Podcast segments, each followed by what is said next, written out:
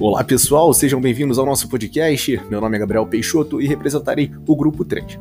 Um tema Relações Sociais, Aluno-Professor no Ambiente Escolar e consequentes impactos psicológicos nos docentes. Nosso grupo é formado pela Maria Clara, Milena, Isabela e Luciano. E hoje estarei entrevistando a professora Virginia Bezerra, da cidade do Rio de Janeiro, que vai trazer um pouquinho da vivência dela por esses longos anos na docência.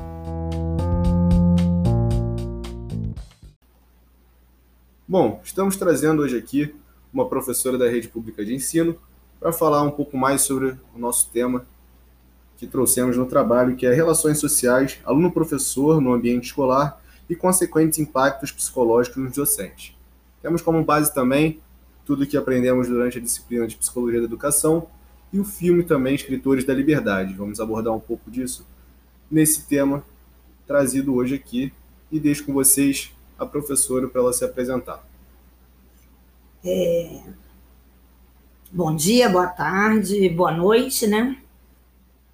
Hoje, com nosso com a pandemia, com esse momento aí diferente, nunca sabemos em que horário estaremos, né, para cada, cada um de vocês.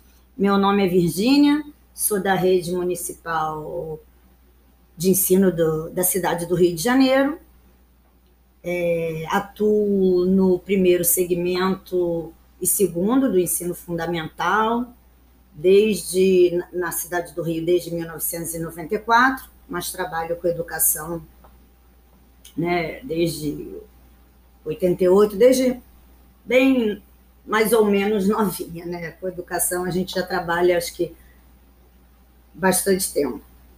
E sou muito feliz, aprendi muito e aprendo muito ainda nessa área.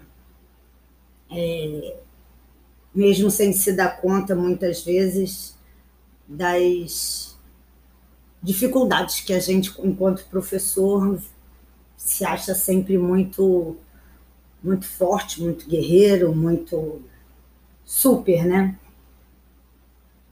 E por outro lado, às vezes a gente se sente um quase nada, mas estamos nessa luta árdua por uma educação de excelência.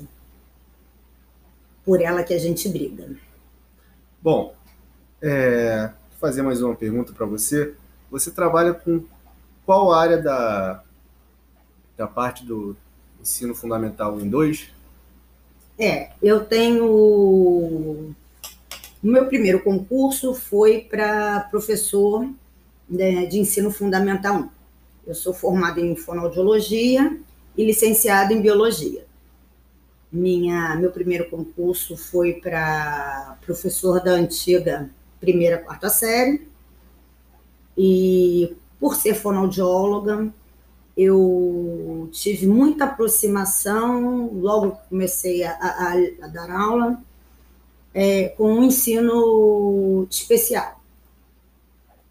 É, nas primeiras turmas, logo fui apresentada ao Instituto Helena Tikoff, que é um instituto que rege as escolas especiais, é, é, todo o ensino especial da nossa prefeitura. E com isso já foi uma coisa, foi quase que automático a minha a minha estada nesses 27 anos com esta matrícula, né, outra também depois, mas isso fica mais para frente, como professora do ensino especial. É, então, com essa entrada, com sendo professor especial, você trazendo um pouquinho mais do filme, é, da nossa base de estudo, do, do nosso podcast, o, não só com os alunos especiais, mas com o geral.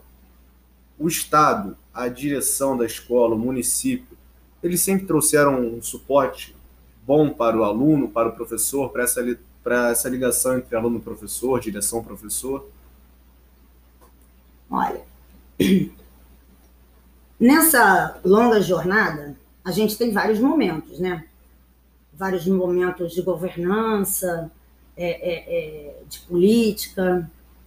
É, bem no início, e eu peguei assim, a gente fala de ensino especial, não fica só naquele aluno de uma escola especial. Eu passei por toda, por, é, por várias fases. Eu trabalhei em escola especial, em aluno, com aluno em turma especial dentro de uma escola regular, em aluno incluído numa turma regular, que eu acho que é a parte que de repente tem mais a ver com, com o nosso assunto, é, e também com uma parte assim bem mais diferente, mas que pega uma outra uma outra alça também do nosso assunto, que é a violência.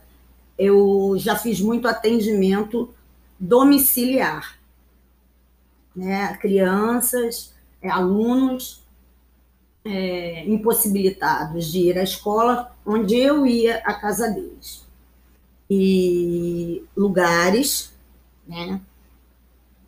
Dentro da nossa cidade, é uma cidade caracterizada por violência, né? Não, não precisamos Posso citar bairros, mas a gente não fica longe de Zona Sul, Zona Oeste, nos lugares em que a gente menos esperava, a gente se deparava com, com, com violências sérias, né? impossibilidades sérias de, de acessar esse aluno. Mas isso é, é, é, sozinha, né? Eu, dentro do meu carro, sozinha, tendo que lidar com uma situação dessa sem proteção alguma. Era eu por mim mesma. Né? Eu tendo que saber levar essa situação é, de, de bate-papo, de conversar, amigo, saber que eu tinha que ter, às vezes, é, é, um trocadinho. Se eu abrisse minha bolsa, eles conseguiam enxergar se eu tinha uma nota de 50 lá no fundo da minha bolsa. Aí eu tinha que ter uma bala, tirar toco do chão sozinha, ter um brinquedo, de repente, para dar para uma criança, para não dar uma moeda, para, de repente, essa criança que ia tirar o toco não usar para droga. Então, são todas umas questões educacionais de violência. Arma, eu já não tinha nem mais medo. Uma época da minha vida que fuzil para mim parecia brinquedo. Eu entrava, saía nos becos, que eu vinha conversando com, com os bandidos, com, de boa, tia. Com, eu já estava assim, a gente perde até a noção do que, que violência é essa que a gente sofre como a gente pode se acostumar. E a nossa família? O mais engraçado que era entrando, eu não tinha essa noção assim. Noção tinha, toda carregada de livro, de tinta, de material. Na saída que às vezes me dava medo. Porque eu estava indo até o carro, meu medo era da polícia chegar, eles muitas vezes ajudando, às vezes até carregar um, uma caixa, um, deles receberem tiro, atirarem e eu levar algum tiro. Então, o que parecia legal para mim estar sendo acompanhada, uma parceria, me dava medo é, é, de, nessa hora, perder a minha vida, a minha família perder, né, os meus filhos perderem uma mãe, meu marido perder a esposa, a minha mãe perder a filha, mas só que acabava, isso não acontecia. Parecia que era vida normal. Vamos embora para casa. Eram três casas, três lugares, todos violentos. Porque se fosse, se esses lugares fossem fáceis de chegar, a gente não precisava estar indo até lá. Teria uma van espaçosa, né? É, para buscar o, o, o aluno tem sempre né, a, desculpa da, da, da né, do poder público. Ah, nós não chegamos até lá porque a violência não deixa. eles arrumam um pequenininho que vai, consegue com seu jeitinho, né, quebrar essas barreiras. É, é, gente que na hora protege por várias situações de tiro, fui pega assim pelo braço carregado de, sei lá, qualquer pessoa da rua de uma casa. Tia, tá, olha o tiro, cuidado, puxar pelo braço, me enfiar para dentro de uma casa, que eu não sabia nem de quem, nem o porquê, distraidamente, às vezes nem tiro eu tinha começado a perceber, alguém me proteger, puxar para dentro de casa, eu quase caindo. Entrava, ficava ali abaixada, tem sempre um anjo. E assim, nessas situações, por muitas e muitas vezes aconteciam. Então, aproveitando o gancho da que você fala sobre a localização, de onde eles moravam, de onde você ia, falando um pouco mais sobre o aluno. Essa localidade de onde eles moravam, de onde eles estudavam, do deslocamento casa-escola, somente do aluno agora, você acha que ele atrapalha no desenvolvimento, no, no ensino do aluno?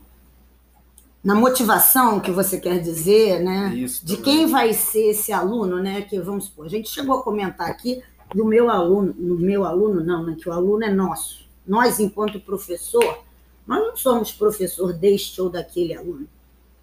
Isso que eu falo. Quando eu chegava nessa casa, tinha um irmão, tinha irmã, independente desse meu aluno ser, é, é, ele ter uma, ter uma, uma deficiência, e muitos deles não eram só deficientes. Podiam ter uma doença, o câncer. Eu tinha meninos, é, é, é, eles tinham um acometimento que não poderiam estar indo à escola. É, é, é triste qual a perspectiva que eles tinham de vida? Morando no, numa localidade que mal dava para eles sonharem em ser o quê?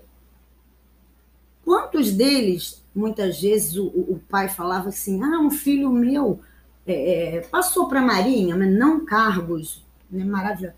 Mas o, o menino sequer podia um dia chegar com algum tipo de farda,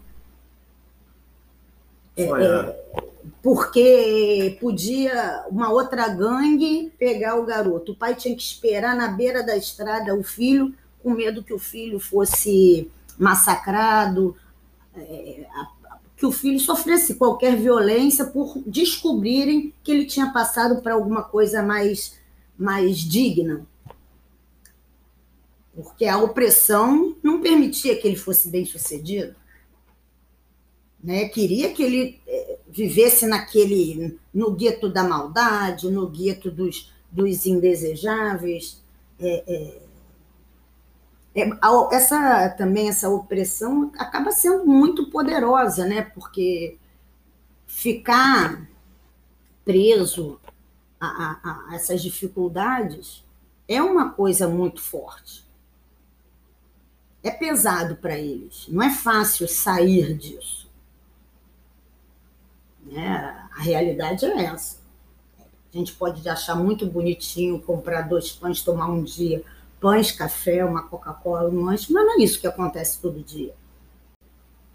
Saindo um pouquinho da relação domiciliar sua com o aluno, como era essa vivência do aluno numa sala de aula na escola, porque ele vivia num, numa sala com os outros alunos que não tinham deficiência. E como ele se sentia? Ele se sentia parte dos alunos, parte da turma. A turma acolhia ele, não acolhia.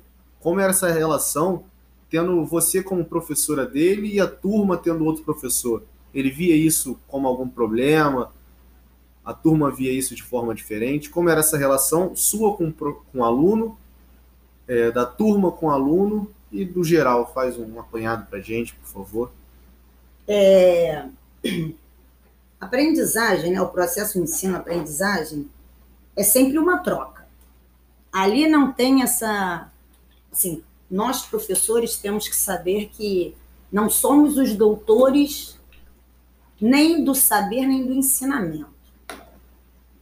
Porque enquanto a gente tem lá um, um, um objetivo a ser dado, a gente pode até colocar aquele objetivo naquele dia muitas vezes pode ser mudado em vista de alguma situação de algum aluno, ou sempre. É, e um aluno, qualquer um de nós, podemos ser agente dessa modificação. E esse momento aí que você se refere é quando eu era itinerante, né, que se chamava. Era um professor que acompanhava este aluno na turma de um outro professor, de uma outra turma. Né? Isso tudo sempre, sim, sempre foi bem gerenciado, né? Ou por parte gerenciar, inicialmente bem gerenciado. É claro que tinha os momentos de adaptação. Quando uma vez eu tinha um, acompanhando um aluno cego, primeiro dia na escola, né, os primeiros dias na escola, ele nessa escola, ele não enxergava né, nada, nada, nenhuma. E, por sorte, a turma dele tinha uma aula de teatro, e numa segunda, terceira semana, a, a dinâmica, conversando com o professor, eu marquei uma dinâmica em que a gente vendou, né, metade dos alunos ficaram vendados, a outra metade não, e fizemos, né, demos uma aula de português, depois de matemática, para que os alunos se sentissem no lugar dele. Vivenciassem um pouco. Vivenciassem o que é estar cego. Fossem para o refeitório, fosse, né? Então, assim, para eles se sentirem a dificuldade. O que o professor está fazendo, inclusive o professor. O que o professor está ali no quadro? Gente, olha aqui, olha aqui. É muito complicado. E outro momento, assim, depois que a gente vai criando adaptações, é ver quando a gente começa a não ser tão útil. O colega já fala, quando eu chegava, Professora Virginia, essa semana, ó, a matéria do Luciano, ó, a gente já fez isso, já resumiu isso tudo. Então, quando a gente vai se tornando não tão útil, é que a coisa está maravilhosa. A gente fica. A gente não fica triste, a gente fica feliz, porque é sinal de que a engrenagem está indo. Quando aquele professor da turma dele não precisa que seja criada uma adaptação para que ele realize a prova dele, é sinal de que ele, o professor, já, já se conhece, já estão se conhecendo, não precisa mais aquela mesma formalidade de prova. Né? Então, assim, são essas estratégias, essa questão dessa troca, né? é, desse ensino-aprendizagem, que nem sempre tem que ser dentro da mesma caixinha, que, que é a questão mais maravilhosa, né? Não é esse só se aprende desta forma ou daquela forma, né? Mas isso, assim, requer é, um pensamento, requer né, uma estrutura, uma evolução pessoal de todos os lados, do aluno, dos alunos, e é aprendizado.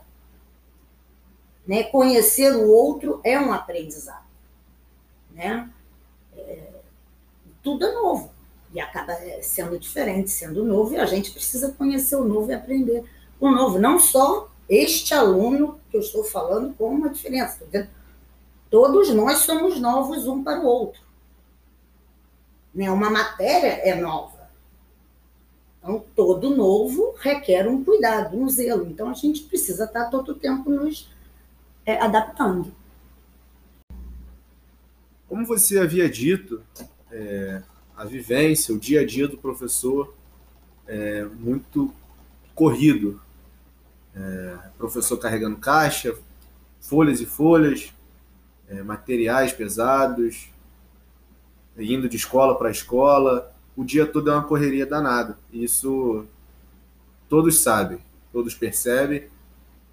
E aos poucos eu acho que a carreira do professor é uma carreira longa, que não é nada curto, você trabalha por um longo tempo. Isso vai desgastando, vai te esgotando, vai descansando. Não só a semana, mas eu falo em questão de anos. Você acha que esse essa correria, esse todo cansaço que acumula, ele pode acarretar em alguns impactos psicológicos, que a gente já vê relatos de alguns professores, é, de grande parte dos professores. Você acha que isso ocorre os professores? isso é normal? Não são casos específicos? Aconteceu algo? Você sentiu algo do tipo? Essa é uma discussão assim é, é, que vem tomando uma, uma proporção, né? Que é, é, que a gente não sabe, né? Qual o rumo? Ou a vida está muito agitada, porque, né? Esse, isso tudo vem acontecendo. Ou é muita preocupação, né? Mas falo, todos os professores sempre foram muito preocupados com os alunos. Mas eu me lembro, uma professora de há 50 anos atrás, será que ela trabalhava manhã, tarde, noite? Minha carga horária, por exemplo, é de 62 horas e 30 semanais. Manhã, tarde noite, de segunda a sexta. Desde 21 anos. Quer dizer, de a maioria foi manhã e tarde, depois de um período que passou a ser noite também. É... Ou era só um turno? Onde essa vida né, está nos levando, esse, essa agitação? E, e realmente a gente fica buscando sempre, é, é, carregando esses alunos, a gente leva os alunos para casa em nossos pensamentos, não tem jeito. Eu acho assim, o número de alunos em turma muito elevado. Eu acho se fosse metade do número de, de alunos, é, uma turma com a, com a jornada né, integral, né? ou seja, do, teria que dobrar o número de professores, é, é, é, o número de escolas, né? quer dizer, mais gente, mais professores para se preocupar com os alunos do que temos hoje. Eu acho que temos muitos alunos e poucos professores para dar conta né, de, dessa grande quantidade de, de problemas. E isso a gente carrega, porque a gente não quer uma população assim, a gente não quer um futuro é, é que deixe essa amargura, essa, essa dúvida, porque uns têm, outros não têm.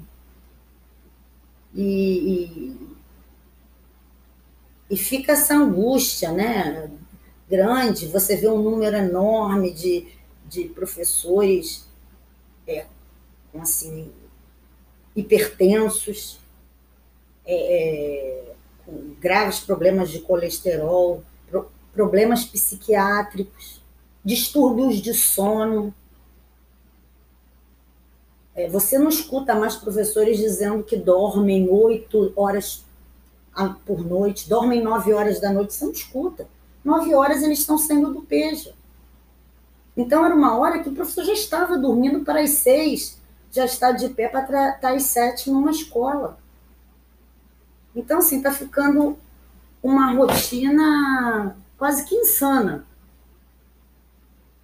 mas sequer a gente consegue é, é, achar que isso não é normal. A gente, o pior é saber que a gente continue acha normal ainda.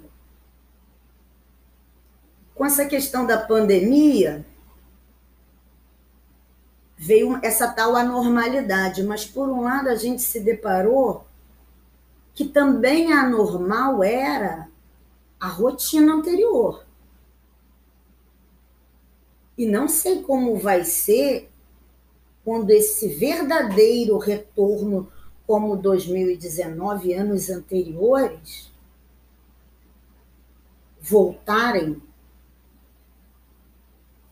como ficaremos nós? Se nós teremos, o, o retorno vai ser o mesmo. Esta é minha grande preocupação se todos nós teremos a mesma, estaremos com a mesma disposição, com os mesmos pensamentos. Principalmente os professores acima de 50 anos.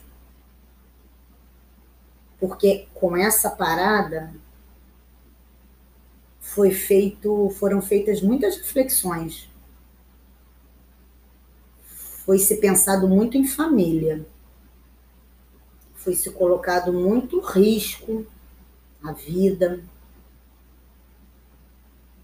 Não que a gente deixe de pensar no próximo, mas certas ponderações também foram levadas em considerações. Então, assim, a saúde mesmo, a saúde mental, saúde mental. É, essa relação entre o professor herói ou pode ser isso tudo mentira e todos nós voltamos a ser, nos sentirmos aqueles heróis, aquela adrenalina maravilhosa e esquece que houve pandemia e algum professor ficou em casa, né? Professor é assim. Então a gente nunca sabe o que, o que pode ser. Então nós somos como os nossos alunos, uma caixinha de surpresa.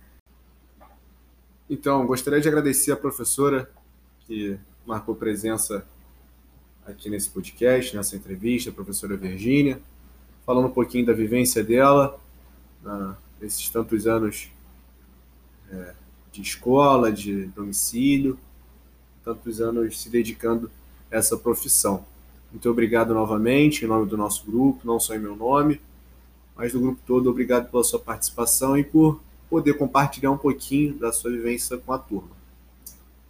É, eu que agradeço, pois é sempre muito importante né, nós falarmos é, não só das nossas experiências, né, de tudo aquilo que construímos enquanto profissionais, mas é, de estarmos falando né, com futuros profissionais, né, de, do qual nos, que nos orgulha muito, né, saber que vocês são o, o, o, nossos futuros orgulhos, né, que a nossa profissão merece, nós merecemos, podemos nos orgulhar muito dela, mas termos o, o, a importante consciência dos impactos emocionais né, que ela também nos deixa.